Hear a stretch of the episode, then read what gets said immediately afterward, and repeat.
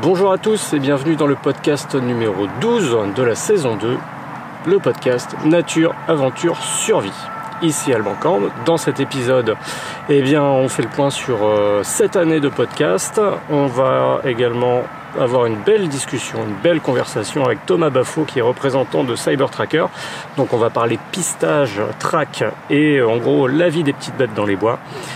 Deux questions, une question sur les pierres à aiguiser une question sur euh, le fait d'écrire, d'écrire pour du bushcraft ou d'écrire pour autre chose. Une recommandation de livre pour les vacances de Noël et bien sûr un petit mot bah, pour cette période de fin d'année.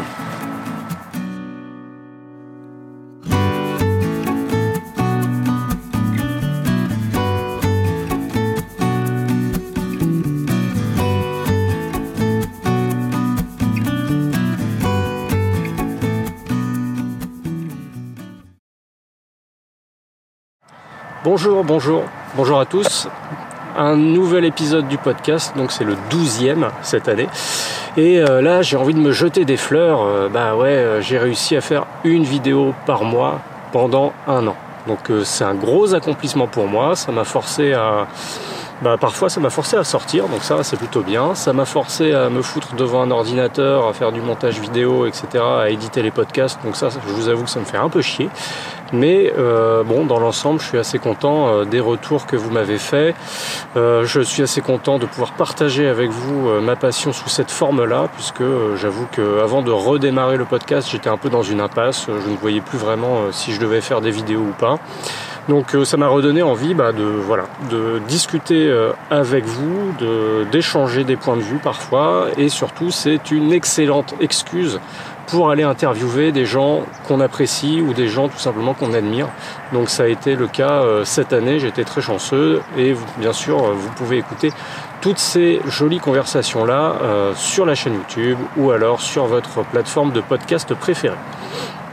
Donc pour cette euh, dernière euh, conversation, ce dernier épisode, j'ai décidé de me bouger dans un coin de la forêt où euh, je n'étais pas venu depuis un an. Et en fait, il s'agit de ce qu'on appelle avec des gros guillemets d'un chantier forestier durable. Donc il y a un an en fait, ce chantier forestier, ça consistait à tout dégommer, tout raser. Donc ils ont rasé vraiment tous les arbres qui étaient présents sur la parcelle. C'était une vraie coupe à blanc. Ils ont même emporté euh, le bois qu'ils avaient coupé. Ils ont laissé pourrir les petits, euh, les petits fagots euh, à même le sol parce que bah, quelque part ça permet quand même la régénération du sol grâce à la décomposition des champignons. Mais voilà, bah, le principe quand même c'était un peu malheureux. C'était que cette parcelle qui pourtant était relativement variée et qui abritait euh, différentes espèces d'animaux notamment, euh, bah, elle a été euh, réduite à néant. Donc ça fait un peu mal au cœur de voir cela. Alors cependant, qu'on se mette d'accord, si je dis ce genre de choses, ce n'est pas pour attaquer les techniciens de l'ONF. J'ai échangé par mail avec l'un d'entre eux et je lui ai dit qu'il n'y avait pas de honte à être technicien de l'ONF, pas plus qu'à être enseignant en fait puisque bah, on est sur le terrain et on nous demande juste d'appliquer des politiques débiles qui sont juste euh, guidées par euh, les soucis d'économie ou le souci de vouloir faire des profits de manière illimitée. Et euh, un peu partout en France, au sein de l'ONF, justement, des voix commencent à s'élever sur cette gestion calamiteuse des forêts qui va totalement à l'encontre des politiques qui voudraient que on essaye au moins de préserver un petit peu la biodiversité que l'on a en France. La forêt est un lieu de biodiversité, donc euh, je ne vois pas pourquoi on devrait euh, anéantir, annihiler sur des parcelles entières toute cette biodiversité et tous ces refuges pour euh, différentes espèces d'animaux, de plantes, etc. Donc voilà, c'est un petit peu malheureux, mais c'est ça. Donc à perte de vue, maintenant, on a une monoculture, puisque n'ont été plantés qu'un seul, qu'une seule essence d'arbres. D'ailleurs, la plupart sont morts. La plupart des jeunes pousses là ne poussent plus. Euh, et ça, c'est pas de la, et ça, c'est pas juste l'acquiescence euh, hivernale. Hein, c'est vraiment ces plants nouvellement implantés sont totalement morts. Donc voilà, tout ça pour ça. C'est quand même malheureux. Donc en cette période de fin d'année euh, relativement troublée sur le plan sociétal, avec des grèves, des manifs, etc., des gens qui râlent et des gens, bah j'en fais partie, hein, qui pourrait dire on en a gros pour ceux qui ont la référence. Et ben voilà, donc euh, je reviens pour vous dire que j'ai été ravi de faire un an de podcast et je ne sais pas si je vais continuer. Alors j'ai deux trois pistes pour continuer à faire des interviews. Donc je verrai si je les implémente dans le podcast. Euh, je pense quand même continuer l'année prochaine puisque c'était un exercice assez stimulant. Du côté des nouvelles, eh ben, écoutez, euh, à part le fait que je me suis bousillé des orteils comme un gros débile en jouant à la bagarre, comme d'habitude au Krav euh, pas grand chose, donc ça m'a empêché de sortir ces derniers temps, mais voilà, on s'y remet doucement. pas plus tard qu'il y a deux heures, j'ai envoyé une partie d'un manuscrit. Donc, euh, en fait, c'est un livre qui est coécrit par euh, quatre auteurs et il s'agit de livres euh, racontant des histoires de survie. Donc, pour ma part, j'en aurais écrit cinq, deux autres co-auteurs en écrivent cinq. Et le collaborateur qui dirige donc cet ouvrage en écrira 15 et si on fait bien le calcul, normalement on se retrouve avec 30 histoires de survie pour un livre qui sera à apparaître euh, l'année prochaine. Donc, ce qui est très intéressant dans ce projet-là, c'est que déjà on se base sur des histoires de survie réelles, donc euh, pas de la fiction, vraiment des gens qui ont vécu des choses relativement atroces, relativement difficiles, mais qui s'en sont sortis. Et pour chacune des histoires que j'ai pu composer, en tout cas pour ma part, il y a des, des leçons à tirer, il y a des infos à tirer. Donc que ce soit en navigation naturelle, que ce soit en des petites astuces de survie, de, détermination. Euh, ce sont des histoires relativement inspirantes qui, en tout cas, euh, pour certaines, m'ont évoqué de bons souvenirs puisque je les connaissais depuis euh, un certain temps et c'est vraiment quelque chose qui m'a toujours passionné dans ma pratique. Je reparlerai un peu plus longuement lorsque le livre sera sur le point de sortir. Donc d'ici là, restez, restez connectés. Et bien sûr, je travaille sur d'autres ouvrages et on en reparle au moment des questions. Donc euh, comme je vous le disais, je suis venu dans cette parcelle, j'ai pas l'habitude d'y venir très souvent, tout simplement parce qu'on n'est pas loin d'une route très fréquentée et c'est pour ça que vous entendez du bruit derrière moi. Néanmoins, j'espère que vous m'entendrez correctement. Et il commence un petit peu à pleuvoir, mais rien de méchant. Alors on va passer à l'interview et euh, cette interview, alors je l'ai réalisée avec Thomas Baffo, Thomas qui est représentant euh, français de l'école Cyber Tracker, donc l'école de John Ryder, une école de pistage. Donc le domaine du pistage, c'est quelque chose qui est extrêmement intéressant, extrêmement complexe aussi. C'est quelque chose que j'ai à peine effleuré puisque euh, il y a quelques années justement, j'avais déjà rencontré Thomas et on était allé faire une petite sortie pistage très informelle aux abords de Paris. Et euh, bah, il s'avère que depuis ce temps-là, euh, Thomas a beaucoup travaillé de son côté il a réussi à développer ses capacités et il a désormais, au prix de moultes efforts, euh, réussi à implanter l'école Cyber Tracker en France. Donc vraiment un, grand pas pour euh, l'enseignement du pistage. Donc euh, quelque chose qui est très très intéressant et qui est très en lien avec la navigation naturelle. Donc c'est un excellent complément. De toute façon on aborde toutes ces questions-là et je vous laisse avec Thomas. Bon alors est-ce que tu crois que pour venir jusqu'ici il y a des gens qui peuvent nous pister? Eh ben, je pense qu'on a été euh, assez discret, on n'a pas forcément laissé trop de traces, euh, mais un très bon pisteur, théoriquement, ouais, il peut. Euh, moi, peut-être un peu moins parce que je porte des mocassins, mais toi, vu que tu portes des chaussures de rando, tu laisses des empreintes un peu plus profondes. Des bonnes chaussures de rando bien dégueu. Ouais. Mm. Ah ouais, ça fait partie des jeux possibles du pistage, ouais. Et justement, quand on est venu sur le, sur le trajet, on a vu des petites traces de, de fouissage. Euh, tu as trouvé une petite cache. Euh, ouais. Petite cache de nourriture également dans le tronc qui est juste à côté là. Ouais, ouais. Donc euh, quels sont les signes qu'on peut repérer le plus facilement à ton avis? Bah là, dans, cette forêt, là, ce qu'on trouve facilement, c'est les empreintes et les signes laissés par les sangliers. Ça fait partie des mammifères qui sont super intéressants à pister quand on débute parce qu'ils sont gros, ils sont lourds, ils font des gros dégâts, donc ça permet d'avoir de, pister, d'avoir une récompense euh, assez facile, de trouver des, empreintes assez facilement. Après, euh, après là, dans cette forêt, on peut aussi trouver du chevreuil, c'est un peu plus discret. Et puis euh, après, il y a des écureuils, il y a plein d'autres choses. On trouve aussi du connard. Hein. On, a vu, on a vu des belles traces là d'objets laissés comme ça. Ouais, ouais, ouais. Bah, malheureusement, c'est, c'est le cas dans les forêts autour de Paris dans les forêts un peu urbaines, quoi. c'est toujours un peu le cas.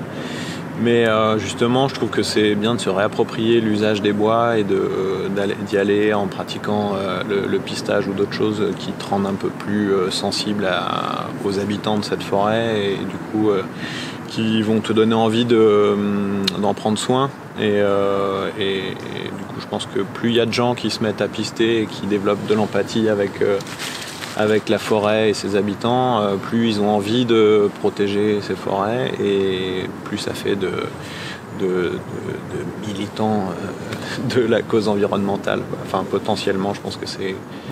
Ou, de citoyens éveillés, du moins, à la, protection de la nature. Ouais, ouais, complètement. Tu vois, quand, moi, pour avoir enseigné à des enfants en particulier au collège, il y a un exemple qui m'a toujours frappé, c'est euh, tu vois, quand tu commences euh, l'année ou quand tu commences euh, un stage, ils foutent leur sac à dos n'importe où, ils piétinent toutes les plantes, etc. Et notamment bah, l'ortie, qui est une horreur parce qu'elle pique, ça fait mhm. des boutons. Et après leur avoir montré que l'ortie, bah, ça se mange, que tu peux faire des cordages avec, que, c'est très nourrissant, etc. Bah, là, tu développes un respect parce que c'est plus juste une plante qui pique, c'est bah, un outil finalement de la forêt. Mmh. Et quand les gens commencent à percevoir cette valeur en fait de, des ressources qui nous entourent, ouais, là, là commence finalement le respect et même le respect pour des trucs qui à la base sont plutôt euh, urticants ou peuvent faire mmh. mal. Quoi. Ouais, bah, enfin, c'est exactement ça. C'est en fait c'est construire une relation avec, euh, avec euh, son environnement. Ça peut être effectivement avec les plantes ou avec les animaux, mais à partir du moment où tu construis une relation, tu construis aussi un respect. Mmh. Et, c'est exactement ce que tu dis. Alors à cela, à cela près que les animaux, ils bougent. Ouais. Donc il faut pouvoir les suivre éventuellement.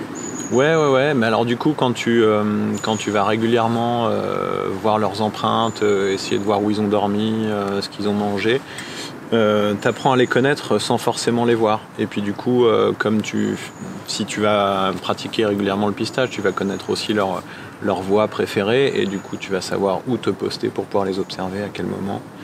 Donc, euh, tu vas pouvoir euh, construire cette relation. Alors, si on, si on vient juste sur le fait de suivre euh, bah, les traces laissées par, par des animaux, donc tu évoques les voies principales, donc les coulées par exemple, mhm. mais qu'est-ce qu'on peut aller voir sur le terrain assez facilement? Ben, comme je te disais tout à l'heure, euh, ce qu'on va voir euh, là, par exemple, on voit les, euh, les, les vermilles, donc les endroits où les, les, sangliers ont soulevé la terre pour manger des vers de terre. Donc ça, on va le voir facilement. Et à partir de ces endroits-là, on va pouvoir partir vers les coulées des, sangliers quand ils sont repartis dans les, dans les buissons de ronces pour se cacher. Et là, on va, on va distinguer ces coulées qui partent de, des vermilles, là, juste derrière, là, il y en a plein. Euh, et du coup, euh, ça, va, ça va permettre de trouver des empreintes assez fraîches, assez, assez, jolies. Ouais. Alors, il y a un truc que tu m'as appris là, juste il y a quelques minutes. Tu vois, autant voir des fouillis de, de sangliers et tout, ça, des trucs anarchiques, la terre retournée et tout, très bien. Et là, on a trouvé des trucs en ligne droite. Ouais, ouais, ouais. Vraiment un, fouissement, mais euh, rectiligne, quoi, d'arbre en arbre quasiment. Ouais, ouais, ouais, comme une, comme une toile d'araignée un peu. Et euh, bah, c'est fort probablement un réseau euh, de, galeries juste sous les feuilles euh, utilisées par les, campagnols qui se promènent, qui se promènent là et les, qui ont été chassés par, par, le, par le sanglier parce qu'il le sent très très bien et donc il a fait toute la galerie. Et donc c'est retourné hein, juste en surface. Hmm donc peut-être les mêmes campagnols qui ont planqué leur bouffe ici. C'est possible. Il faudrait, qu'on trouve des, crottes pour, euh, pour euh, regarder, pour essayer de distinguer euh, si c'est des souris ou si c'est autre chose. Alors, parmi les traces, donc, on a les crottes, on a les traces laissées par le, par le fouissage, il y a des empreintes également ouais, qu'on peut identifier. alors tout ça, c'est des traces que tu dirais quoi? Plutôt directes. Et après, il y a les restes de nourriture qui peuvent être peut-être indirects, je sais pas. Bah ouais, en fait, on sépare en, en général, on sépare en traces et indices. Euh, en suivant le terme euh, anglo-saxon euh, tracks and signs. Mhm. Et en fait, donc traces, c'est les empreintes, quoi. C'est vraiment la dépression qui se crée dans le sol avec le pied de l'animal. Et les indices, ben, c'est tout le reste. Donc ça va être une branche grignotée euh, par un chevreuil. Ça va être, euh, ça être l'endroit où le chevreuil a gratté un peu le sol pour se coucher. ça va être les frottements de la tête du chevreuil pour marquer son territoire sur les, sur les troncs de jeunes arbres. ça va être les restes de nourriture, là, comme effectivement les glands grignotés. Et aussi les ossements, analyser les mhm. ossements, essayer de trouver de quel animal ça vient, quelle partie du corps de l'animal, quand on en trouve. les plumes, ça fait partie aussi des, ça fait partie aussi des indices. Euh, et euh, les laisser en général, donc, euh, donc toutes les crottes de, ces différents animaux qui permettent de déterminer quel animal était là, en fonction de la forme, de la consistance, etc. Là, tout ce que tu viens de dire, là, les indices, en fait, ça fait écho au, prof de SVT que je suis, parce que hmm. en sixième, alors jusqu'à présent, on travaillait beaucoup sur les pelotes de réjection pour identifier les os euh, des petits mammifères qui avaient été euh, mangés par, par, le rapace. On travaillait aussi beaucoup sur euh, bah, les plumes, par exemple, pour identifier différentes espèces. Et, et alors actuellement, on n'a plus trop le droit de manipuler tous ces restes-là finalement parce que risque de contamination, etc. Mmh. Bon, bref, on s'est compris. Par contre, oui, on travaille beaucoup maintenant sur les restes euh, alimentaires, donc euh, les pommes de pin qui sont euh, plus ou moins arrachées ou bien grignotées, qui donnent l'espèce. Donc ça, tu vois, tout ce que tu évoques, finalement, c'est des activités que nous, on fait en classe normalement. Quoi. Ouais, ouais, ouais. Et avec des enfants, tu penses que c'est quelque chose que tu peux faire facilement au détour d'une balade Ouais, ouais, complètement. Bah, en fait, les... je fais pas mal d'ateliers de, pistage en famille, mmh. donc avec les parents et les enfants. Euh, et, les enfants en général sont, euh, répondent vraiment présents. Quoi. Ils sont très, très intéressés euh, et assez facilement focalisés sur, le, sur, sur, ces, sur cette pratique-là. Et, et, en plus, ils ont l'œil affûté. Donc ils, ils, voient beaucoup de choses, ils voient beaucoup de petits détails. Et, c'est une activité en général qui leur plaît bien d'imaginer la vie sauvage, mhm. même sans forcément la voir, mais voir les traces et les indices de cette vie sauvage. Et après, éventuellement, il y a peut-être aussi parfois la récompense de voir un animal sauvage. Mm-hmm. Alors là, peut-être qu'on tombe plus dans le domaine de la traque, comme tu m'as expliqué tout à l'heure. Ouais, ouais, ouais, ouais. Ce que je disais ouais, tout à l'heure, c'est qu'effectivement, le, le pistage, euh, ça, se, décline en deux chapitres. Donc d'un côté les traces et indices. Donc là c'est vraiment l'analyse de l'analyse des empreintes et des indices et, euh, du coup euh, c'est ce qui va permettre de mener une petite enquête, se demander qui était là, quand est-ce qu'il était là, qu'est-ce qu'il était en train de faire, d'où il venait, où il allait. Toutes ces questions-là on va pouvoir y répondre à partir d'une belle empreinte. Normalement on peut y répondre ou en tout cas essayer d'y répondre et faire et s'amuser à ça. Et euh, l'autre chapitre du pistage, c'est la traque, effectivement. Et donc là, c'est euh, partir, c'est repérer une empreinte fraîche. Donc en général, on va se promener un petit peu jusqu'à ce qu'on ait une vraie belle empreinte fraîche. Euh, assez récente quoi et, on va partir de, cette empreinte fraîche pour essayer de suivre la ligne d'empreinte donc la piste et euh, remonter jusqu'à l'animal. Donc euh, souvent l'empreinte fraîche qu'on va trouver, on va la trouver sur un substrat facile, donc euh, dans une mare de boue, dans un chemin ou dans du sable. Et ensuite, on va devoir la suivre. Donc, généralement, elle va à un moment donné forcément passer sur du substrat difficile, donc dans, les, dans les feuilles mortes, etc. Mais une fois qu'on a en tête la distance de la foulée et puis la distance, la direction générale de, de l'animal, euh, on a la possibilité de, suivre, de suivre un peu cette piste. Et l'objectif, c'est de remonter jusqu'à l'animal sans être vu par l'animal. Hmm. Donc euh, de marcher très discrètement, d'être attentif aux alarmes des oiseaux euh, et, d'anticiper l'endroit où potentiellement l'animal pourrait être en train de dormir quand on passe à côté d'un, quand on arrive vers un gros buisson ou un truc comme ça. Ouais, donc là ça rejoint quelque part la chasse. Ouais, ouais, ouais, tout à fait. Alors la, la, chasse, euh, la chasse, la, chasse un peu noble, hein, pas, pas, le truc qu'on a entendu tout à l'heure, parce que bon, il y avait une grosse battue. Euh, T'as compté? J'ai compté, j'ai compté 62 coups de feu. Les mecs perchés là, qui attendent juste que ça arrive et qui tirent alors quatre coups d'affilée, donc probablement, je sais pas, ils savent pas tirer.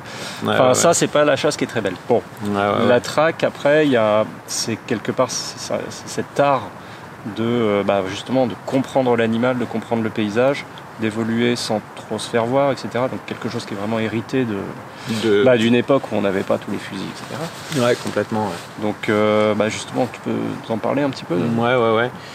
Mais effectivement, la traque, c'est hérité de, la pratique des chasseurs-cueilleurs. En fait, c'est la discipline de survie euh, d'origine de, notre race qui fait que, enfin, c'est la capacité de l'être humain à pister qui a fait que la race ne s'est pas éteinte. Mm. En gros, c'est ça, parce que on n'est pas forcément l'animal le plus rapide, on est même parmi les plus lents.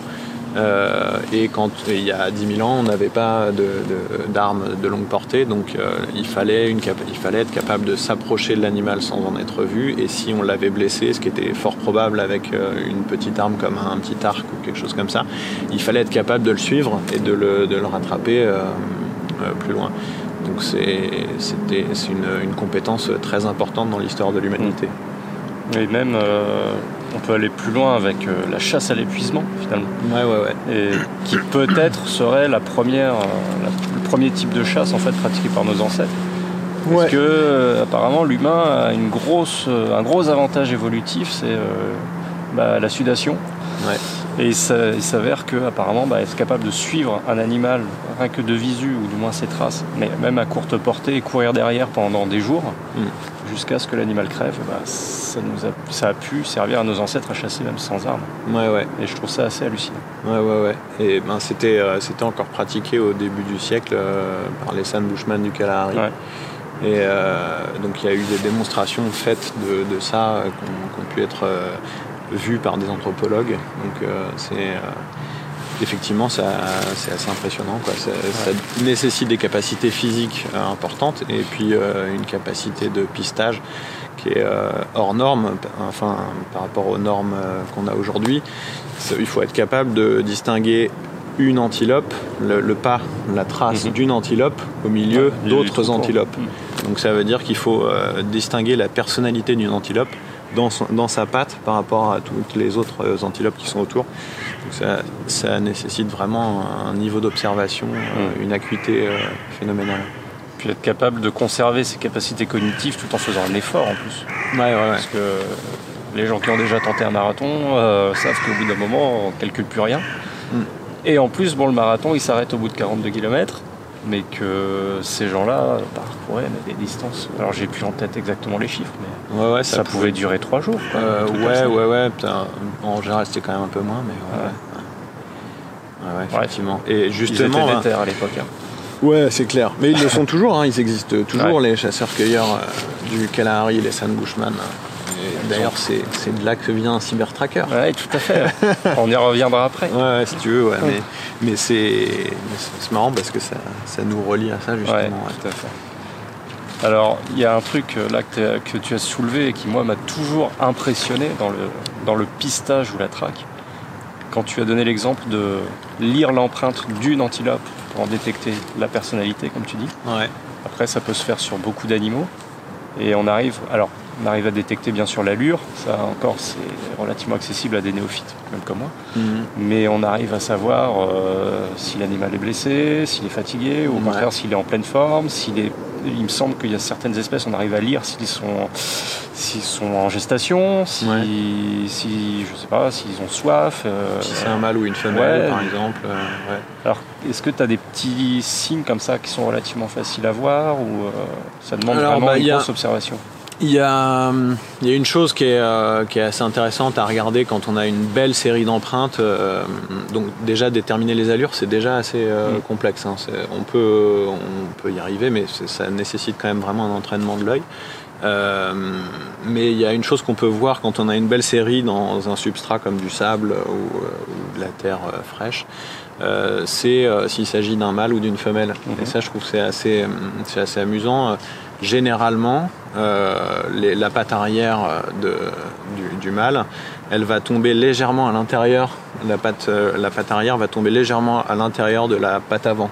Mhm. Donc c'est-à-dire qu'on va avoir les deux empreintes, les deux empreintes avant plus écartées et les deux empreintes arrière plus, plus, rentrées. Et en fait, ça, c'est parce que chez les mammifères, en général, comme les mâles ne donnent pas naissance, ils ont le bassin plus étroit que, les femelles. Et on le retrouve chez les sangliers, on le retrouve euh, chez les cervidés. Euh, Donc ça, ça, on peut l'observer quand on a une série d'empreintes en ligne, parce que si, si ça tourne, etc., c'est plus valable. Mais, est-ce qu'on confond pas identité de genre et ah, expression de genre? Ah ouais Bref, reprenons. Alors, tu as amené aussi un petit outil, et ça, c'est mon bâton de sortie. Super pratique quand on débute. Ouais. Surtout bah, quand on est sur des substrats où on n'arrive pas très bien à retrouver toutes les traces. Ouais, ouais, ouais. C'est pour trouver de l'eau? Ouais, c'est euh, ça s'appelle un, les Anglais appellent ça un tracking stick ou on appelle ça un bâton de pistage et en fait ça permet, on a des élastiques dessus, euh, deux élastiques et on peut les placer. Euh, il est là l'autre. Et on va pouvoir les placer à la pointe, euh, donc à l'avant par exemple d'une empreinte. Et quand on a deux séries d'empreintes, on va avoir euh, le premier élastique à la pointe de l'empreinte et l'autre qui va être à l'arrière de l'empreinte suivante. Et du coup, euh, ça va nous permettre de déterminer grosso modo la foulée. Et en, plaçant à chaque fois notre, élastique sur l'empreinte sur suivante, on va avoir une aire de je vous montre comme ça, on va avoir une aire de recherche qui va être à peu près définie pour savoir où se trouve potentiellement euh, l'empreinte suivante, y compris sur un, sur un substrat difficile. difficile Donc ça offre une prédiction quelque part de où pourrait potentiellement se trouver l'empreinte suivante ouais. si on n'arrive pas à bien lire justement la ligne. ouais, ouais. Tant que l'animal n'a pas changé d'allure. Parce mm. que euh, entre, entre un pas ou un trot et un galop, euh, ça peut doubler la foulée, donc la distance de la foulée, voire tripler.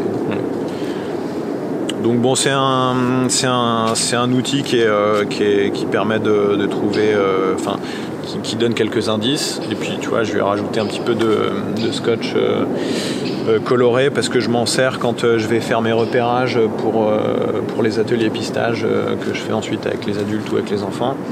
Euh, et quand j'ai des belles, des belles séries d'empreintes que j'ai trouvées, je, prends un, bâton, je le plante dans le sol et puis je mets un petit scotch et comme ça le lendemain quand je reviens, euh, je le retrouve facilement. Encore là. Ouais. Alors justement, est-ce qu'on peut peut-être faire un point juste sur le vocabulaire? Là, on parle d'allure, on parle de foulée. Ouais. C'est pas la même chose. Ouais, ouais. Et qu'est-ce qu'il y a d'autre comme, euh, comme terme un peu technique autour de ces empreintes-là laissées Alors après, euh, sur le vocabulaire, euh, bon, c'est, je pense qu'il ne faut pas trop se prendre la tête avec ça. Euh, c'est, bien de, c'est bien d'avoir un peu de vocabulaire, mais par exemple, je me suis rendu compte que suivant les régions, les vermis dont on parlait tout à l'heure, ils s'appellent pas du tout pareil. Il y a des patois, il y a des, comme, enfin, c'est, c'est des disciplines assez traditionnelles. Dans chaque région, il y a des mots vraiment précis là-dessus. Mais, mais sinon, euh, on peut utiliser le même euh, vocabulaire que ce qu'on utilise pour un être humain, quoi. Hein. la foulée, euh, l'allure.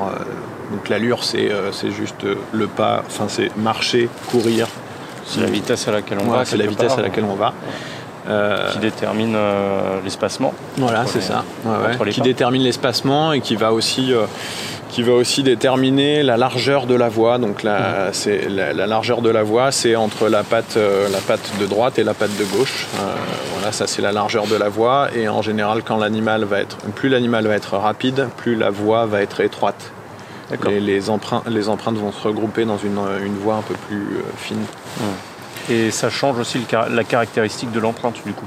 Et ça change la caractéristique de l'empreinte, effectivement, ouais. L'exemple tout bête, moi, que j'avais appris, c'était euh, chez les humains, un humain qui se met à courir, si les pieds nus en particulier. Il me semble que c'est l'avant du pied qui marque davantage par rapport à une marche où c'est plutôt le talon. Ouais, ouais, exactement.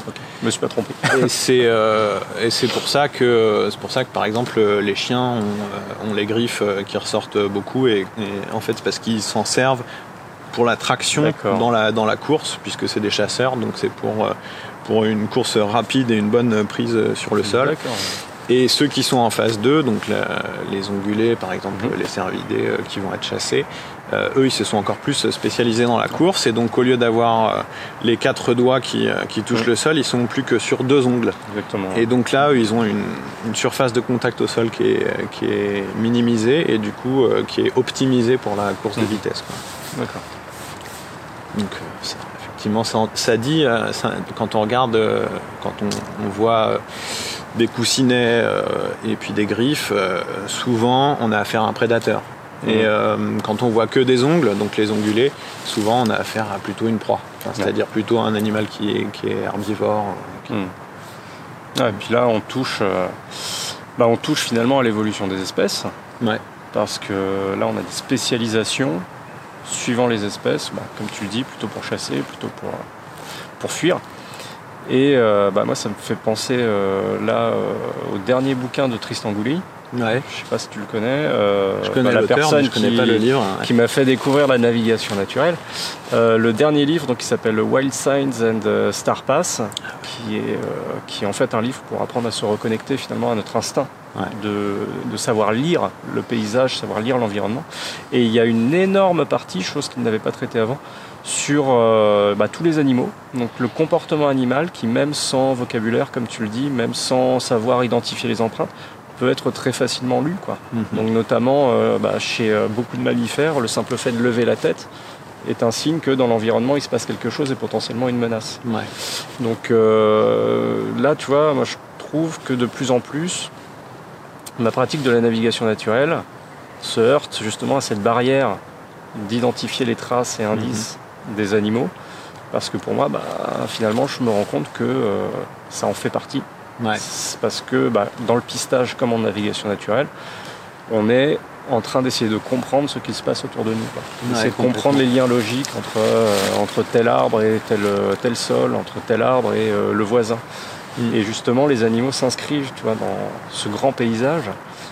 Et eh ben, ça donne envie de savoir euh, tout ce qui se passe dans leur petite tête. Mais ouais, c'est clair, c'est euh, c'est très directement lié en fait. C'est euh, la navigation naturelle et le, et le pistage, c'est deux, deux, pratiques ancestrales en fait qui, qui étaient naturelles chez, chez nos ancêtres chasseurs-cueilleurs. Et, et, du coup, ça, tu vois, je pense aux, aux aborigènes d'Australie. Mm qui, euh, qui apprennent euh, enfants à se diriger avec des chansons. Ils apprennent des chansons qui décrivent le paysage, qui décrivent le type de sable, qui, qui décrivent le terrier de tel animal à tel endroit, le type mm. d'arbre, euh, etc. Et du coup, grâce à ça, ils apprennent une cartographie chantée. Et donc ça développe une intimité avec, le, avec leur environnement qui est, qui est, qui est sensationnelle. Quoi et euh, qui, qui, va de pair avec leurs compétences de pistage. En fait, euh, les mm. aborigènes d'Australie sont aussi des très très grands pisteurs et qui ont une capacité d'observation euh, qui, qui, est assez notable. Et ça va de pair avec ces, ces, ces, compétences de navigation naturelle qui sont des compétences d'observation, quoi. Mm. Vraiment. Et le, et le, pistage, je trouve que c'est aussi une manière de, de, lire le paysage dans le sens où généralement quand tu vas trouver euh, un grand nombre d'empreintes d'animaux différents qui se regroupent mhm. euh, dans, une voie, généralement ça t'emmène vers l'eau, euh, ça t'emmène vers un point d'eau.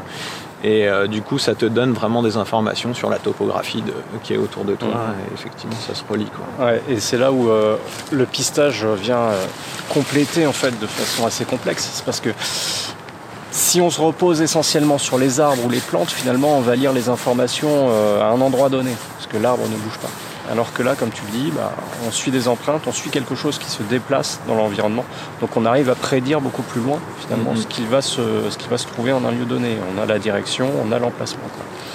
Donc euh, c'est quelque chose de très très intéressant et très très complémentaire en fait. Et il y a un truc moi qui m'a toujours passionné et qui m'a toujours impressionné. Je ne sais pas si tu abordes ça euh, en track, mais lorsqu'on se confronte à un animal sauvage, d'après son comportement, etc. Euh, j'ai déjà vu certaines personnes qui sont capables de prédire ce que va faire l'animal. Et mhm. justement, Tristan Goulet en parle dans son, dans son livre. Alors, je sais pas si toi, tu as quelques petites clés pour lire euh, des petits indices là-dessus. Je sais pas si tu, tu, vois un peu de quoi je veux parler. Euh, je, vois, je vois pas forcément précisément, mais bon, je pense que j'imagine que quand tu, quand tu quand as construit une relation, une intimité suffisamment euh, forte avec, euh, avec un type d'animal, effectivement, tu, peux prédire l'endroit où il va où il va, il va partir, l'endroit où il va passer. Euh. Bah, c'est de ça que tu parles, je sais pas J'ai déjà, enfin, j'ai déjà entendu parler alors d'un type qui faisait une sortie justement de pistage, il me semble. les gens rencontrent, alors de loin, ils arrivent à observer un petit écureuil hein, qui Mhm. farfouille dans la litière, etc. Et là, euh, donc, arrêt du groupe, la personne dit si on s'approche encore d'un pas, bon, l'écureuil va se figer, il va commencer à regarder dans notre direction.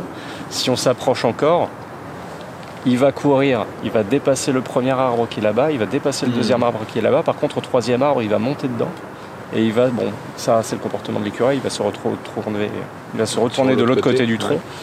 va nous observer et ensuite il va monter. Ouais. Et tu vois, moi ce qui m'impressionne, c'est pas tellement être capable de dire que l'écureuil va se sauver, parce que ça finalement on le sait tous.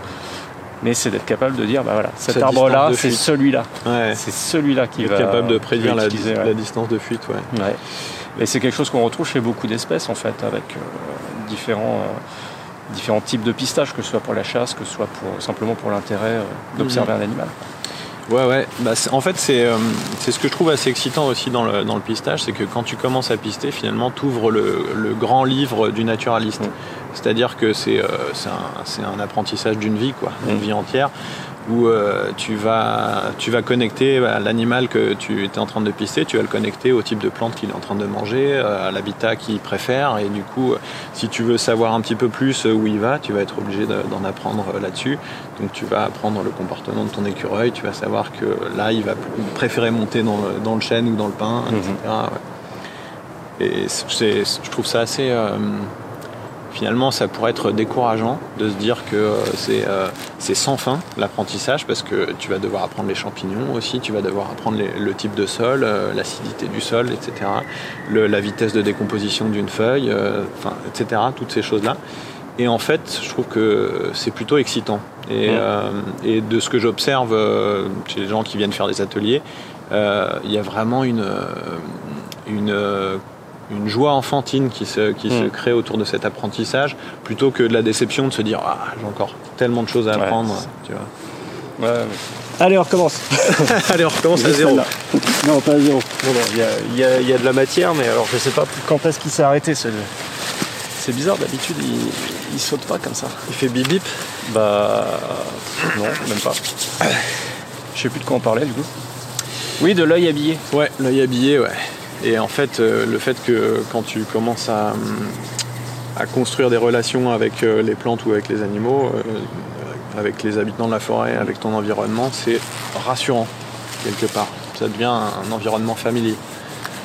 Ouais. Ce qui n'est pas le cas du tout au début, notamment pour les personnes très citadines, Ouais. qui euh, voient en, en la forêt un endroit obscur, euh, peuplé d'étrangers, quoi. Ouais. Alors que petit à petit, on, bah, on se rassure en, voyant, en y voyant presque des amis, quoi, des Ouais. atouts du moins. Ouais, ouais. Voilà. Ah, je suis perdu, bah, il y a la forme de- du grand chêne qui est là-bas, il y a les feuilles de lierre qui peuvent m'orienter, les lichens, etc. Ou alors éventuellement je peux faire un feu, je peux faire une cabane, etc. Ouais. Donc euh, toute cette lecture de paysage. Et moi ce qui me plaît le plus, c'est quand j'arrive, alors c'est toujours par hasard, hein, c'est jamais volontaire, mais quand on arrive à voir des animaux sauvages. Ouais. Est-ce que tu as des petites astuces pour réussir à observer des animaux sauvages?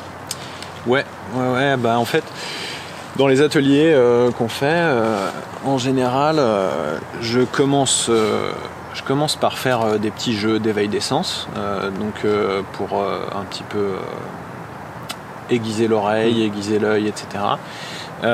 Et puis ensuite, on apprend à marcher, on apprend à faire la marche du renard. Donc euh, la marche du renard, c'est une marche euh, silencieuse où en fait on pose la pointe du pied avant de poser le talon et où on déroule lentement et une fois qu'on a pris notre appui, on transfère le poids. Donc on marche pas en déséquilibre en avant comme on marche euh, normalement.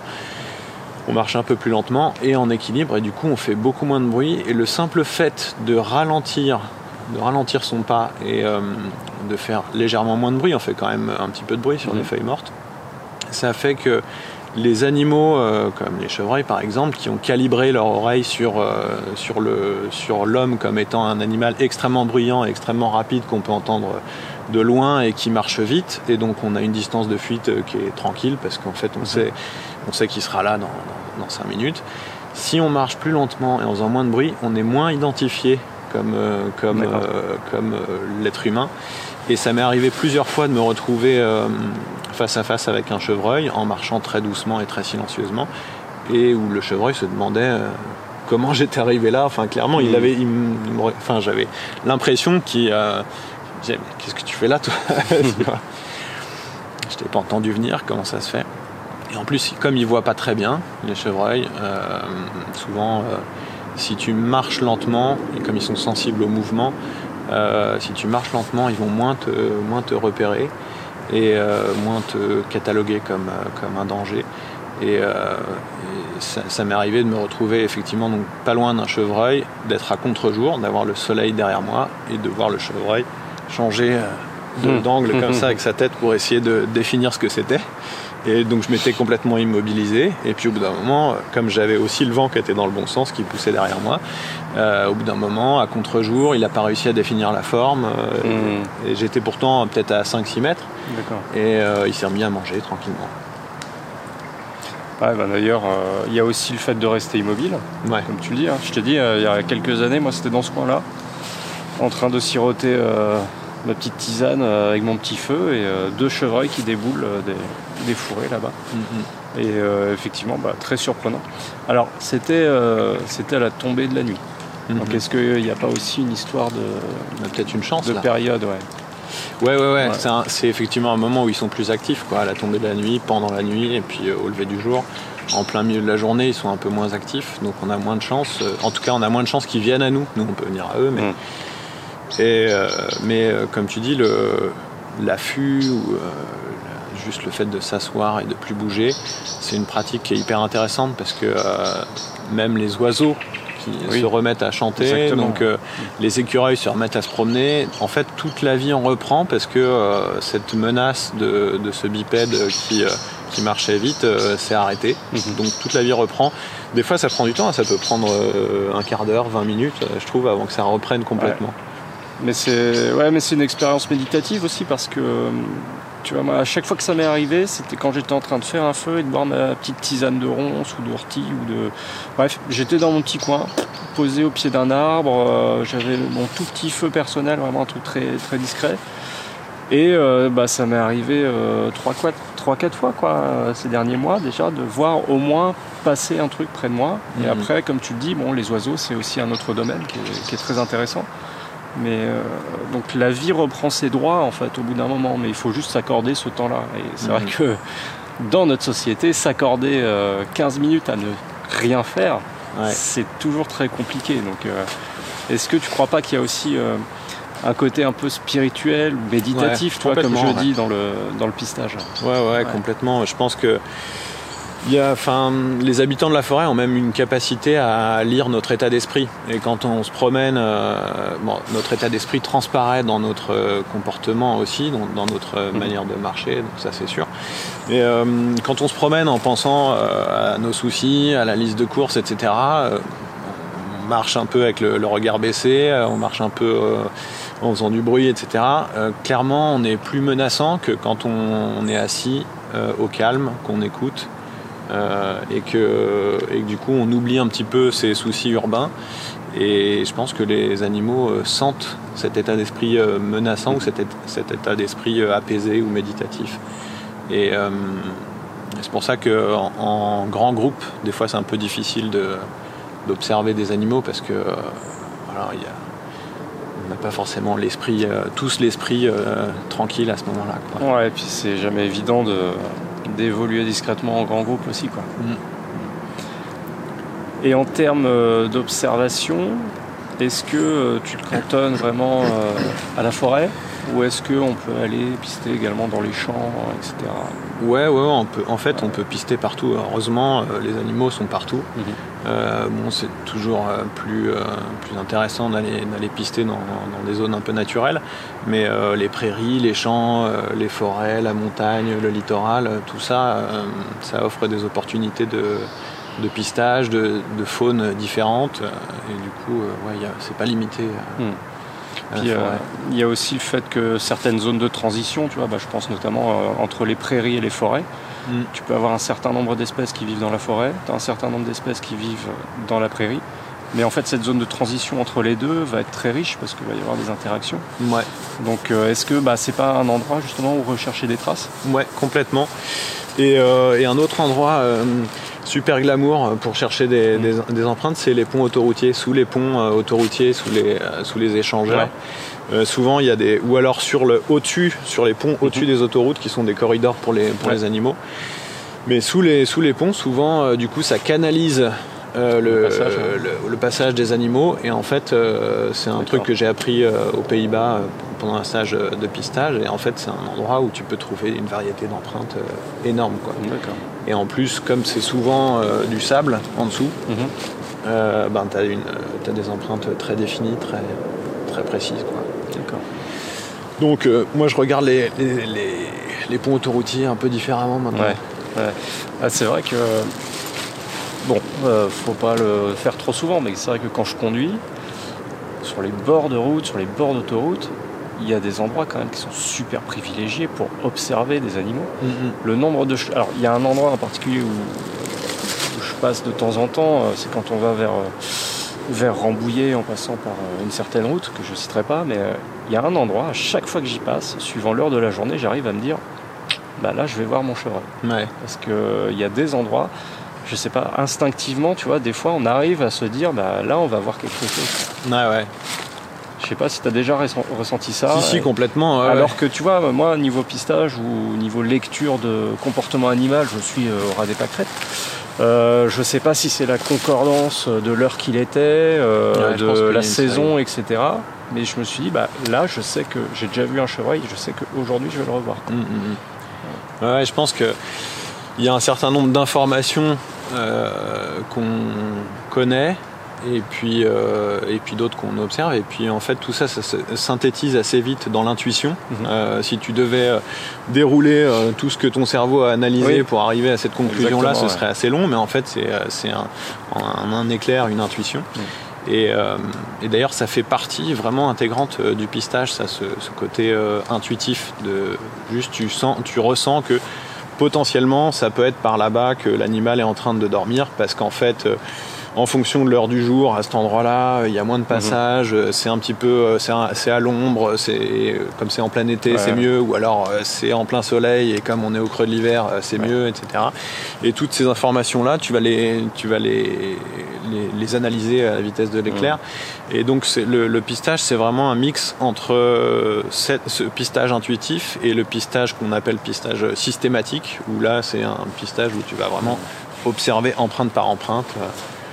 Bah, tu vois, on parlait du dernier livre de Tristan Goulet, c'est exactement ce que tu es en train d'expliquer. Il commence en expliquant euh, la différence entre euh, la pensée euh, rapide et la pensée lente. Donc, La Mhm. pensée lente qui est décortiquée, qui est vraiment un raisonnement logique. Et euh, à force de pratiquer cette pensée lente, décortiquer toutes les étapes, on arrive à une pensée rapide où c'est euh, de l'instinctif. quoi. Ouais. D'accord, bah, c'est c'est marrant, on retombe exactement tu vois, dans ce, dans ce domaine-là. De... Ouais, à mon avis, il doit, il doit Ah. pister euh, Tristan Goulet. Ah non, doit- bah justement, c'est un domaine où euh, il n'était pas super au point. Ouais. Et bah, pour son dernier bouquin, donc il s'est beaucoup intéressé aux animaux. Et c'est vrai que ouais, il a découvert de sacrés petits trucs. ouais. Ouais, ouais, ouais. Notamment euh, une petite astuce moi, que j'ai hâte d'essayer, c'est euh, pour observer des écureuils. Ouais. Observer un écureuil en soi, c'est pas trop un problème, mais en général, quand l'écureuil nous détecte, il commence à fuir. Et donc, bah, il se retrouve de l'autre côté de l'arbre. Et Tristan décrit un truc euh, très très marrant. Et c'est, c'est drôle parce qu'on ne sait pas vraiment l'expliquer. Et puis, c'est vrai qu'on n'a pas l'explication. Mais euh, l'écureuil va détecter euh, les messages de ses congénères, en particulier grâce à la- au mouvement de la queue Mhm. de ses congénères.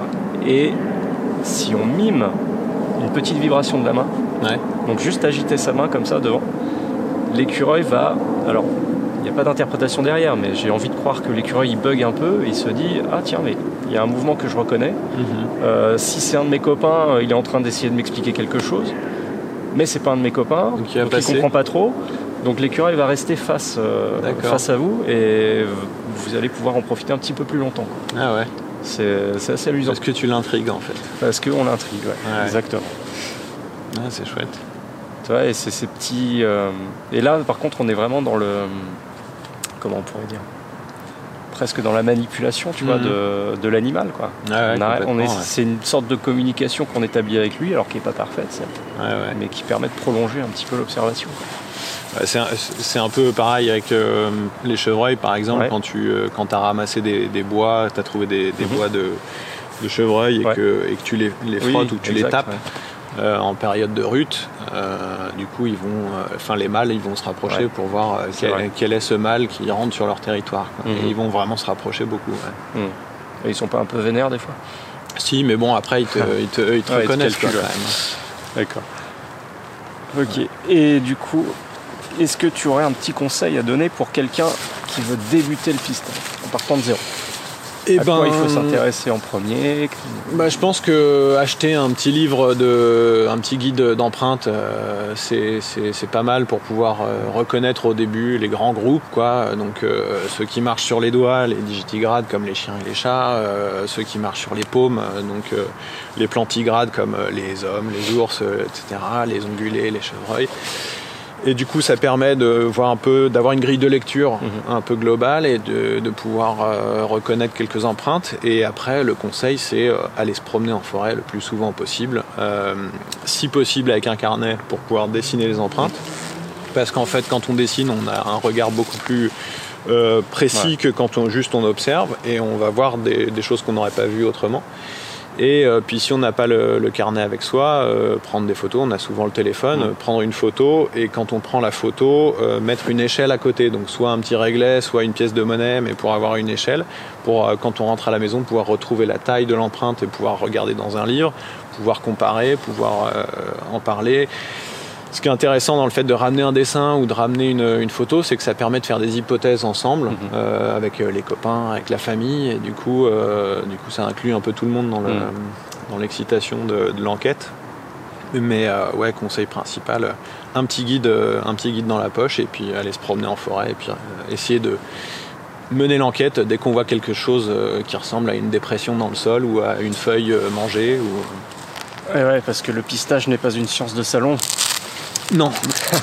ouais, ouais. Non, non, ça, ça, ça oblige et, euh, ça oblige à sortir. Ouais. Ouais. Et, euh, et mention spéciale pour euh, effectivement le dessin d'observation, qui, est, euh, qui est la hantise de tous les élèves qui vont en cours d'SVT. Ouais. Parce que forcément, le dessin d'observation, ça implique, comme tu l'as dit, déguiser son regard pour retranscrire vraiment tous les détails les plus importants. Mm. Et alors que quand on prend une photo, c'est vrai que on a la généralité et puis on peut se- inconsciemment finalement on se dit euh, on se dit oh, je l'étudierai plus tard Mm. euh, je, zoomerai dessus mais en fait Ouais. on le fait jamais quoi. Ouais. C'est vrai que le, carnet de terrain de discipline. Ouais. ouais, le carnet de terrain c'est une discipline et même si c'est pas pour faire un dessin d'art mais au moins ouais, ouais, ouais, complètement. au moins garder les grands, les grands indices, quoi. Enfin, vraiment les, les- les détails très importants. Ouais, ouais. Ouais, il n'y a pas besoin d'être doué en dessin, mais c'est juste euh, se forcer à, hum, à recopier cette empreinte. Ça fait qu'on va voir les proportions de cette empreinte, on va voir euh, le fond de l'empreinte, euh, le tour de l'empreinte, on va voir plein de détails.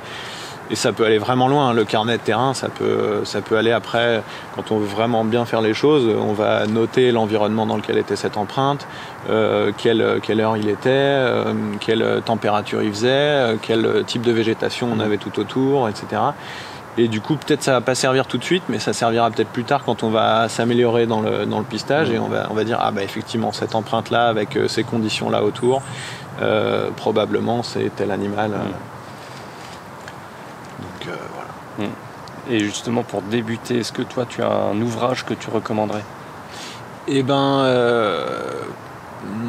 alors il y a un livre très inspirant que j'ai que j'ai lu il y a quelques années qui s'appelle Le Pisteur de Tom Brown, qui est vraiment euh, qui donne vraiment envie parce qu'en fait c'est c'est un récit initiatique d'un gamin qui euh, qui reçoit l'enseignement d'un d'un Indien Apache qui lui apprend à pister puis qui lui apprend les techniques de survie. C'est euh, c'est un livre super inspirant qui Mm. donne vraiment envie d'aller d'aller pratiquer tout de suite euh, le pistage et puis d'en apprendre le plus possible. Donc euh, je pense que ça c'est bon, il, est diffi- il est difficile à trouver. Ouais, Euh, c'est ce que j'allais te dire, c'est que. Alors, en particulier, alors en français, il est très difficile à trouver. ouais. En anglais, le titre, c'est The Scout, je crois. Non non non, c'est The pas Tracker. The Tracker, d'accord. Et bah, pareil, euh, beaucoup de difficultés en fait. Ouais ouais ouais. Bah, en fait euh, le, le pisteur c'est le seul euh, c'est le seul livre traduit de Tom Brown. Tous Ouais, les autres ils sont en- ils sont en anglais. Et effectivement, on le trouve à des prix un peu euh, importants. Ouais, des lions. Ouais. Ok. Alors justement, pour les gens qui veulent se former au pistage, bah, Ouais. tu des, des petites sorties. Ouais.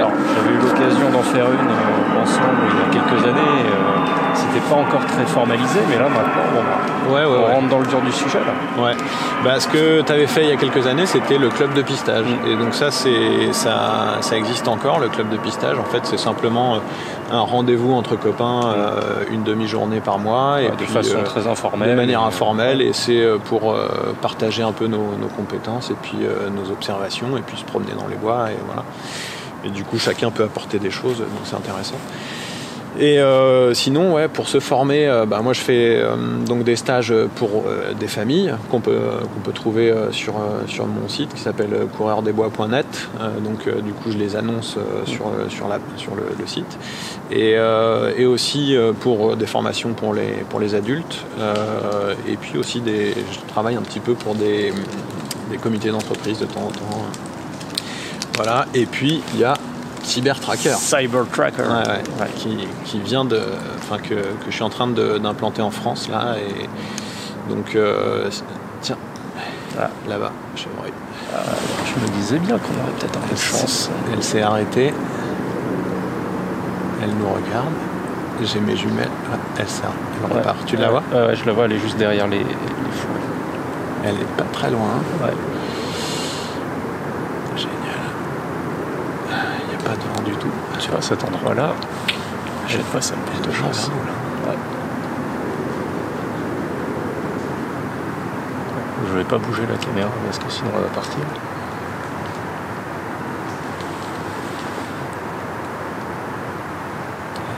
Elle est juste derrière les buissons. Bon.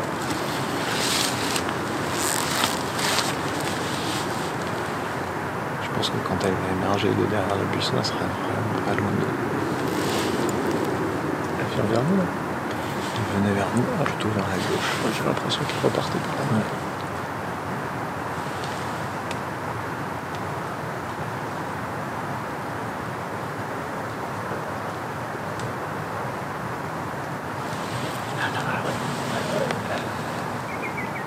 Elle nous a pas grillé du tout.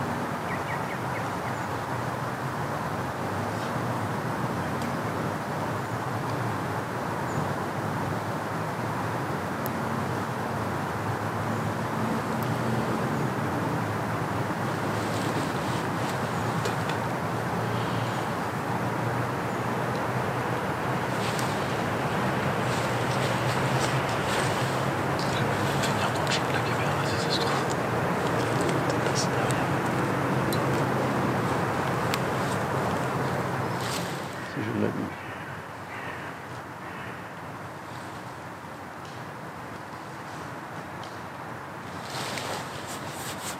Donc une petite femelle chevreuil. Petite chevrette, ouais. Ouais.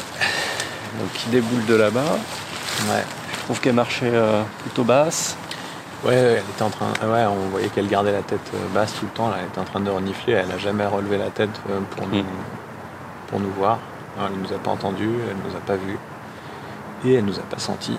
Il faut dire qu'il n'y a pas de vent du tout. Donc, euh, je pense que c'est pour ça qu'elle nous a pas grillé. Tu vois, c'est marrant ce coin-là. Porte-bonheur quoi à chaque fois. Ouais. Nous en étions à Cyber Tracker. On en était à parler de Cyber Tracker. Ouais. Alors, euh, faut que je, faut que j'explique ce que c'est euh, Cyber Tracker parce Je que vais te reprendre de l'infusion de ronce si tu en as. Tant pis, c'est mélangé avec le café.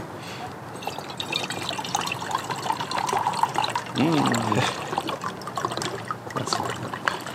ça réchauffe. Ouais, il y a besoin là. Hop. Ouais, alors Cyber Tracker, c'est euh, tout est bien dans Cyber Tracker sauf le nom. En fait, le nom. Alors, euh, moi, ça m'a fait penser. Alors, Cyber Tracker, je le connais. de- Enfin, le nom, je le connais depuis quelques années, mais là, ça m'a tellement fait penser ces derniers jours à l'espèce de de gros pick-up de Tesla, là, le Cybertruck. Je sais pas Ah si ouais t'as vu ce truc-là. non, j'ai pas vu. Du mais- délire. Ah ouais, ouais. Bon, bref. Ouais, le nom est très très étrange en fait. Ouais, Pourquoi ben, Cyber? Pourquoi cyber En fait, euh, ouais, cyber, parce qu'en fait, euh, au départ, euh, ça a été une interface, une interface sur une tablette pour noter les observations mmh. faites sur le terrain. Donc, pour noter qu'il y a une empreinte de tel animal, mâle, femelle, etc. Et donc c'était c'est une, interface qu'on peut encore télécharger, qu'on peut utiliser sur un ordinateur pour faire des relevés de terrain. En fait, c'est ça au départ. Et en fait, CyberTracker, c'est euh, né en, en 94 en Afrique du Sud, mhm. euh, à l'initiative de Louis Liebenberg, qui est un anthropologue. Euh, qui voyait les San Bushman du Kalahari dépérir parce qu'on leur, on leur prenait leurs terres de chasse traditionnelles pour faire de l'agriculture et, et, du coup qui voyait en même temps que leur, déperdition le, la, perte du savoir phénoménal qu'ils qui possèdent sur le, sur le pistage et qu'ils possèdent depuis la nuit des temps. Donc euh, il s'est dit euh, qu'il fallait qu'il valorise cette connaissance et qu'il arrive à la, à la rendre monnayable d'une certaine manière.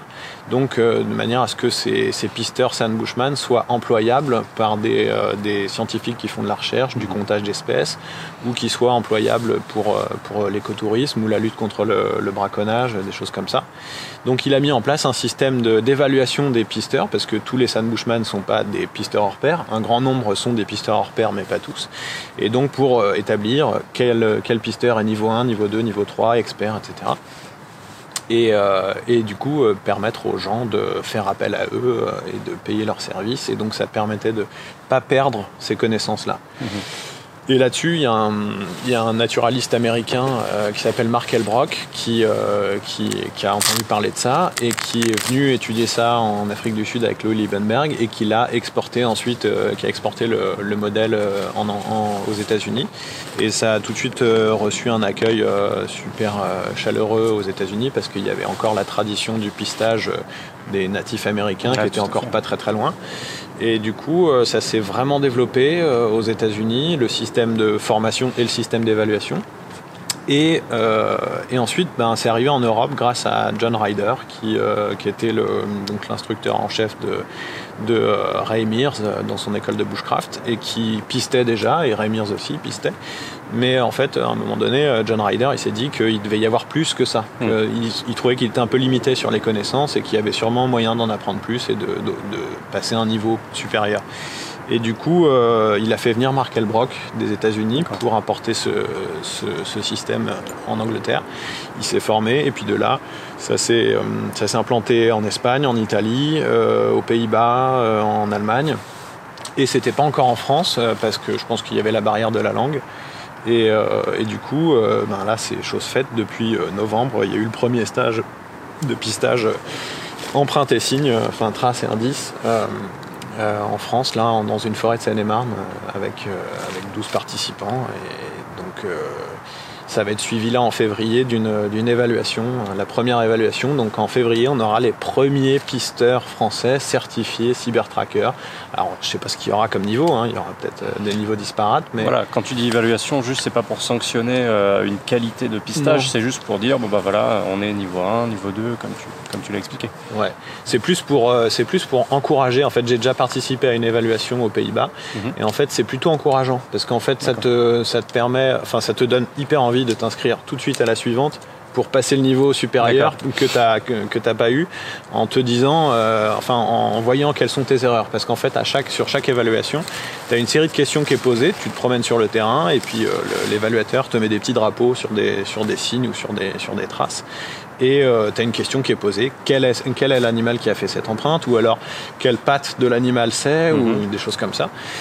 Et, euh, et, du coup, après, une fois que tout le monde a répondu, tout le monde a donné sa réponse par écrit, euh, l'évaluateur dit quelle est la bonne réponse, quelle était la bonne réponse qui était attendue, mais il se contente pas de ça, il, t'explique pourquoi c'est ah, cette réponse-là plutôt qu'une autre.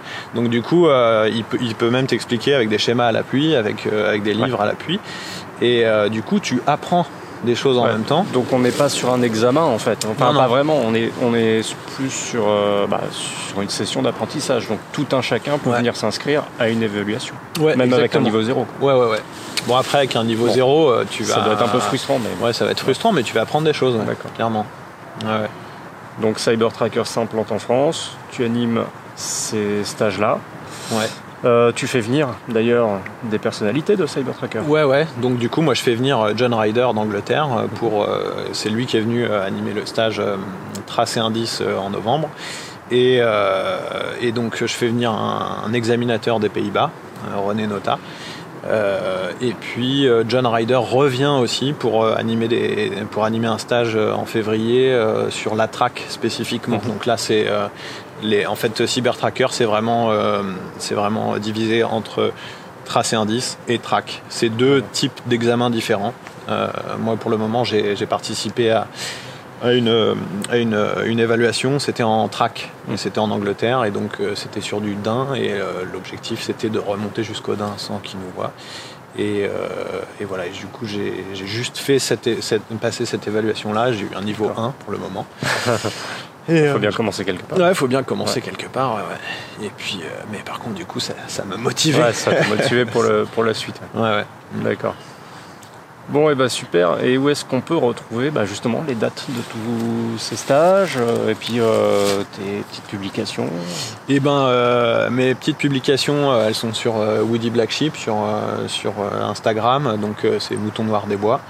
donc là, je mets des photos d'empreintes de, temps en temps ou d'autres choses de sortie dans les bois. Et puis les stages, ils sont, ils sont affichés sur coureurdesbois.net. Coureurdesbois.net. Ouais, Les liens seront dans la description du, du podcast. Nickel. Ok. Eh ben merci beaucoup. Merci Alban. Merci.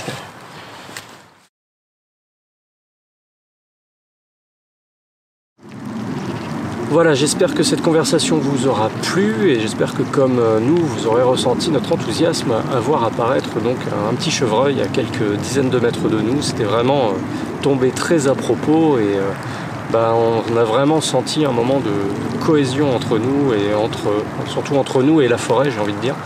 Donc ça fait partie de ces belles surprises que l'on peut avoir lorsqu'on s'autorise à sortir, même jusqu'à la tombée de la nuit. Et là vraiment on a été, on a été vraiment ravis d'enregistrer cette conversation à cet endroit-là et à ce moment-là. On passe aux questions. Alors euh, pour rappel, les questions vous pouvez me les envoyer par mail. Normalement euh, sur la plateforme où vous écoutez ce podcast, vous devriez avoir euh, un lien vers l'adresse mail question@albancamp.com. Vous pouvez m'envoyer un message vocal en vous connectant à mon profil Encore, donc c'est la plateforme qui distribue les podcasts, avec le navigateur internet ou avec l'application. Vous pouvez poser directement une question par message vocal. Il vous suffit de cliquer sur le lien qui se trouve également dans la description du podcast. Et puis vous pouvez me contacter sur Instagram, me taguer sur une photo par exemple et euh, poser votre question. J'essaie d'y répondre le plus rapidement possible. Ce qui signifie que des fois je mets beaucoup de temps. Première question de Vivien. Alors c'est par mail. Bonjour. Avant tout, merci pour le partage de votre passion. Je vous suis depuis quelques années déjà. Petite question, quel modèle de pierre à aiguiser me conseilleriez-vous qui puisse servir à la fois pour un couteau Mora et une hachette Amitié Nature, Vivien. Alors, euh, Vivien, en ce qui concerne les pierres à aiguiser, alors on trouve, enfin, en ce qui concerne la façon d'aiguiser, disons, des outils coupants, on trouve euh, tout et n'importe quoi sur euh, internet, en magasin, etc. Il y a vraiment des dizaines de façons. Donc déjà, je vais répéter une chose. Selon moi, il y a trois façons de faire les choses. Il y a la bonne façon, il y a la mauvaise façon, et il y a ma façon. Donc ce que je vais dire, encore une fois, ce n'est pas parole d'évangile, c'est juste la façon dont je fonctionne et je ne dis pas que c'est la meilleure. Alors moi j'ai tendance à privilégier euh, la simplicité. Euh, la simplicité et surtout la facilité d'emport sur le terrain. Je m'explique. Donc euh, comme toi, j'ai fonctionné pendant beaucoup d'années avec un couteau Mora tout simplement. Je m'en satisfais très bien. Ce sont d'excellents couteaux qui euh, permettent d'apprendre tout ce qu'il faut pour le bushcraft, donc pas besoin de mettre plus d'argent dans un couteau. Euh, puis après, quand on a envie de se faire plaisir, bien sûr, on peut se tourner vers euh, des artisans. Mais avec un couteau Mora, c'est très bien. Et surtout, le couteau Mora, l'avantage, c'est que vu qu'il ne coûte pas cher, eh ben, on n'a pas trop peur de se jeter dans la phase d'aiguisage. Tant pis si on baise le, côté miroir, tant pis si on fait des rayures dessus, tant pis si on foire un petit peu les moutures c'est pas grave, euh, ça coûte pas cher et on peut au pire en racheter un. Mais vraiment pour faire de gros dégâts sur la lame, il faut y aller. Ensuite pour les haches, bah, c'est pareil, je tendance à privilégier la, simplicité. Donc euh, pour tout te dire, moi j'ai deux outils, j'ai deux pierres à aiguiser que j'emmène sur le terrain. J'ai une petite euh, pierre à aiguiser, alors la marque c'est Fal, euh, Kniven, c'est ça DC3 ou DC4, je ne sais même plus. Donc ce sont des toutes petites pierres qui font allez, 10, 15 cm peut-être de long. Euh, avec euh, un côté céramique, un côté diamant, qui permet de, varier le grain. Et ça, pour moi, c'est largement suffisant lorsque je suis sur le terrain et qu'au coin du feu, j'ai envie de refaire le tranchant de mon outil. Alors, c'est toujours très important de bien, de aiguiser son couteau, d'avoir des outils coupants bien aiguisés parce que ben, force moins dessus et ça se révèle moins dangereux à l'usage. Donc voilà, au coin du feu, moi j'utilise cette petite pierre là pour mon couteau.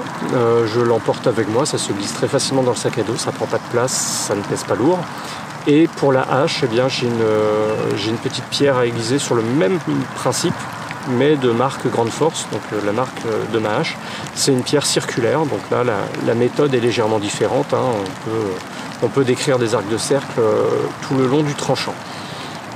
Cependant, lorsque j'ai besoin d'entretenir mes outils euh, de façon beaucoup plus efficace et à la maison. Euh, j'utilise, euh, en général, j'utilise une, pierre à aiguiser, alors de marque japonaise, je ne l'ai pas en tête. C'est juste une pierre où il faut mettre un petit peu d'eau avant, avant de procéder à l'aiguisage. Et là, ça permet vraiment de refaire très très bien son tranchant. Donc sur le terrain, tu vois, j'utilise une solution vraiment de, dépannage en quelque sorte. J'utilise de petites pierres à aiguiser, mais qui font très bien leur travail. Hein. J'aiguise ça le soir euh, après avoir monté le camp et euh, parfois j'ai pas besoin de refaire le tranchant avoir un bon moment. Par contre, ce qu'il ne faut pas oublier, bien sûr, c'est euh, le petit coup sur une ceinture en cuir, par exemple, le stropping, comme on dit. donc pour ça, bah, j'utilise tout simplement la ceinture que je porte. Donc pas besoin d'accessoires coûteux, pas besoin d'accessoires délirants. Donc ma solution à moi, c'est d'avoir deux pierres, une pierre pour mon couteau, une pierre pour ma hachette même si euh, à bien y réfléchir on pourrait utiliser la pierre circulaire pour le couteau aussi.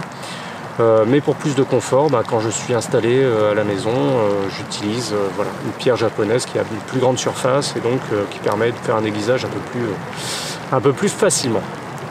Donc j'espère que ça répondra à ta question. mais encore une fois, tu peux trouver bien d'autres solutions pour entretenir tes lames. On passe une autre question. Alors justement, c'est pas par mail, c'est sur Instagram. Alors, le pseudo c'est Lili Lili Lili Lili Lili Donc Lili Lili Lili Lili machin qui me demande écrire est-il seulement un plaisir? Excellente question. Quand j'ai commencé à écrire pour le magazine Survival, j'ai énormément de plaisir à écrire mes articles pour deux raisons. La première, c'est que, euh, ben, c'est peut-être ça qui m'a poussé à devenir enseignant, mais c'est que j'adore transmettre. Donc j'essaye de transmettre alors des connaissances que tout un chacun pourrait posséder, hein, euh, j'ai pas la prétention d'inventer quoi que ce soit, mais juste transmettre euh, des connaissances qui peuvent être glanées à droite à gauche. Il y a une phase de recherche à chaque fois, moi qui m'intéresse énormément dans ce que je fais. Donc lorsque euh, je parle euh, bah, récemment, par exemple, je m'intéresse beaucoup euh, aux champignons médicinaux. Là, il y a une énorme phase de recherche à faire dans la littérature scientifique, donc dans les publications scientifiques, et ensuite il faut digérer un petit peu tout ça et voir comment on peut réellement l'appliquer sur le terrain. Et donc toute cette phase de vulgarisation, au sens noble du terme, est très intéressante parce qu'en fait on jongle entre euh, le côté euh, je veux que ce soit accessible à tout le monde, mais tout en gardant à l'esprit qu'un certain degré de vulgarisation devient mensonger. Donc on essaye de rester quand même à un certain niveau de connaissance qui font qu'il euh, bah, y a encore de la valeur derrière.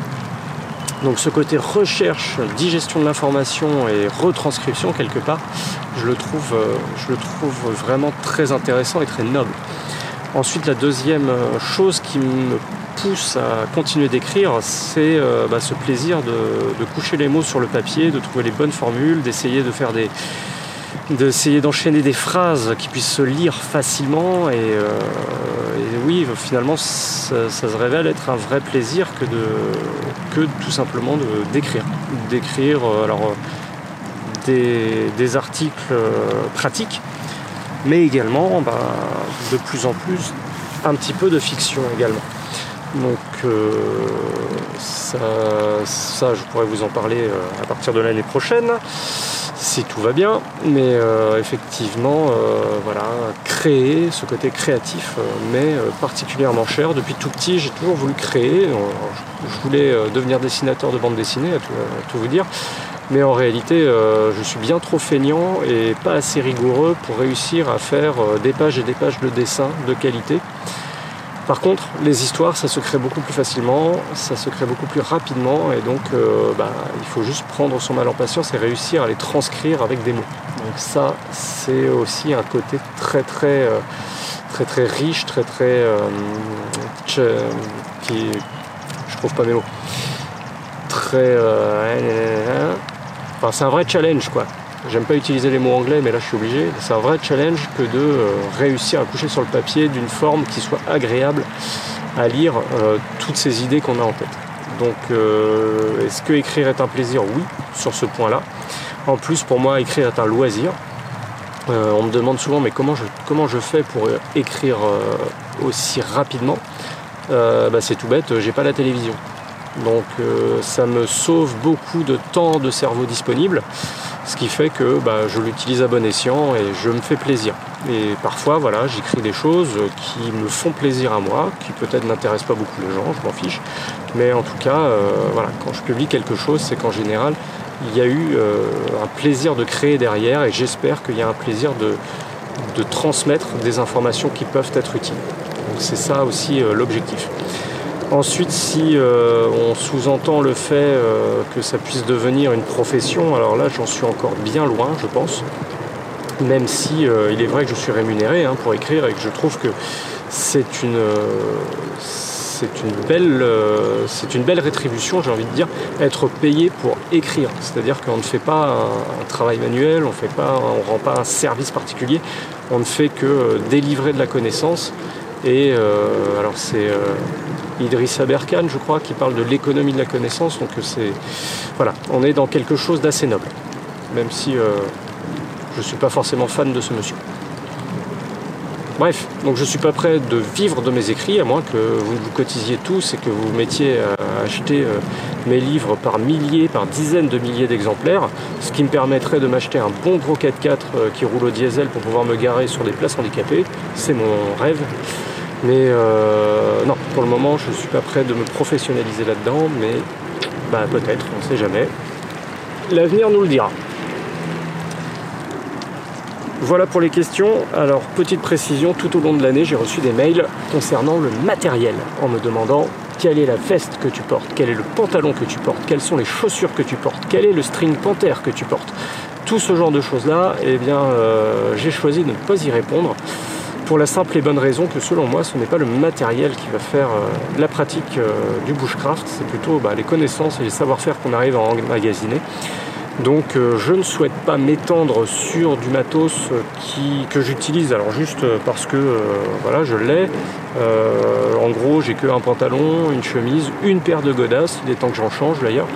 Mais voilà, je ne suis pas un fan de matos, ça je vous l'avais déjà compris, donc je ne souhaite pas faire de la publicité quelque part à euh, juste une marque, un modèle de truc que j'ai acheté juste parce que j'ai acheté ça euh, sans avoir comparé tout le reste. ça sert juste à rien, j'ai pas envie d'épiloguer sur la veste que je porte parce que bah, c'est juste une veste que j'aime qui est imperméable et qui par exemple ma veste bleue. Hein, euh, voilà, je la trouve efficace, j'en suis très satisfait, mais j'ai pas comparé toutes les autres vestes du marché, donc je peux pas vous donner un avis éclairé là-dessus. Je suis juste content de ce que je porte, et si je le porte régulièrement, c'est que ça m'est utile. Donc voilà, je ne répondrai pas, désolé pour vous, aux questions sur le matos. Allez, une petite recommandation de lecture et pour les fêtes, on se détend un peu. Et je ne vais pas vous parler de livres outdoor puisque euh, bah là, il n'y a rien qui m'a vraiment passionné. Alors pour tout vous dire, je suis en train de lire euh, Indian Creek de Monsieur Fromm, j'ai oublié son prénom. Bon, euh, on m'a beaucoup recommandé ce livre, Indian Creek. Donc c'est l'histoire d'un étudiant qui euh, va s'isoler pendant six mois euh, dans le Montana, je crois, pour surveiller un élevage d'œufs de poisson, d'œufs de saumon, pour être exact. donc on me l'a beaucoup recommandé parce que c'est outdoor, machin truc, et parce qu'en en fait on se retrouve avec un citadin qui redécouvre la façon de vivre des trappeurs. Alors oui, c'est relativement intéressant, mais j'ai beaucoup de mal à accrocher bah, pour la simple et bonne raison que soit ça a été mal traduit, soit déjà à la base c'est très mal écrit, soit les deux. Donc euh, c'est assez euh, laborieux d'avancer dans ce livre. Donc euh, malgré toutes les bonnes recommandations que j'en ai eues, voilà, c'est quelque chose qui ne me correspond pas, mais ça, bah, c'est les goûts et les couleurs. Hein. Chacun choisit ce qu'il a envie de lire et tout le monde n'est pas forcément sensible aux mêmes choses, et tant mieux. Donc le livre que je voudrais vous recommander pour cette fin d'année, eh bien ça n'a rien à voir avec le bushcraft, c'est juste un livre, euh, enfin c'était mon coup de cœur de l'année en fait, c'est le livre le plus débile que j'ai lu cette année et qui m'a vraiment fait mourir de rire. Pour tout vous dire, j'étais en train de pleurer de rire dans un avion et les gens se demandaient réellement ce qui m'arrivait. Donc ce livre, il porte un nom, euh, il porte un titre qui est vraiment euh, très mélodieux, il s'appelle Allez tous vous faire foutre de Hayden Truen, un truc comme ça. Donc allez tous vous faire foutre, ça parle de l'histoire de euh, Jack Price qui est un trafiquant de drogue, ancien vendeur de café, à qui il arrive euh, bah, des broutilles à partir du jour où sa voisine du dessus ou du dessous, je ne sais plus, se fait buter par un professionnel. Donc euh, il s'embarque dans une aventure mais totalement délirante. Alors il y a des clichés, il y a des lourdeurs, il y a des longueurs, mais c'est tellement barré que des fois on a vraiment du mal à suivre et vraiment dans tout ce bordel ça, fait du bien parce qu'il y, a des situations totalement rocambolesques, des, trucs gore, des trucs délirants. C'est vraiment le genre de bouquin que j'adore lire. Voilà, c'est bête, c'est méchant, c'est violent, mais qu'est-ce que c'est drôle quoi. Et franchement ça fait énormément de bien, surtout en des temps moroses. Et ben voilà, on a terminé le douzième épisode, un an de podcast, donc euh, je vous dis sûrement à l'année prochaine avec de nouvelles interviews, de nouveaux podcasts, du nouveau contenu. Je vous remercie du fond du cœur. N'oubliez pas, si vous écoutez ce podcast sur quelque plateforme que ce soit, de laisser un avis honnête et éclairé, de sorte que les gens puissent découvrir également ce podcast. N'hésitez pas à le partager, n'hésitez pas à m'envoyer un petit mail, euh, vous pouvez aller sur mon site albancamp.com. Continuez d'envoyer des questions, euh, j'essaye d'y répondre le plus, le plus rapidement possible. Et il ne me reste plus qu'à vous souhaiter un bon Noël, d'excellentes fêtes de fin d'année, et je vous dis bonne journée et bon bushcraft à tous.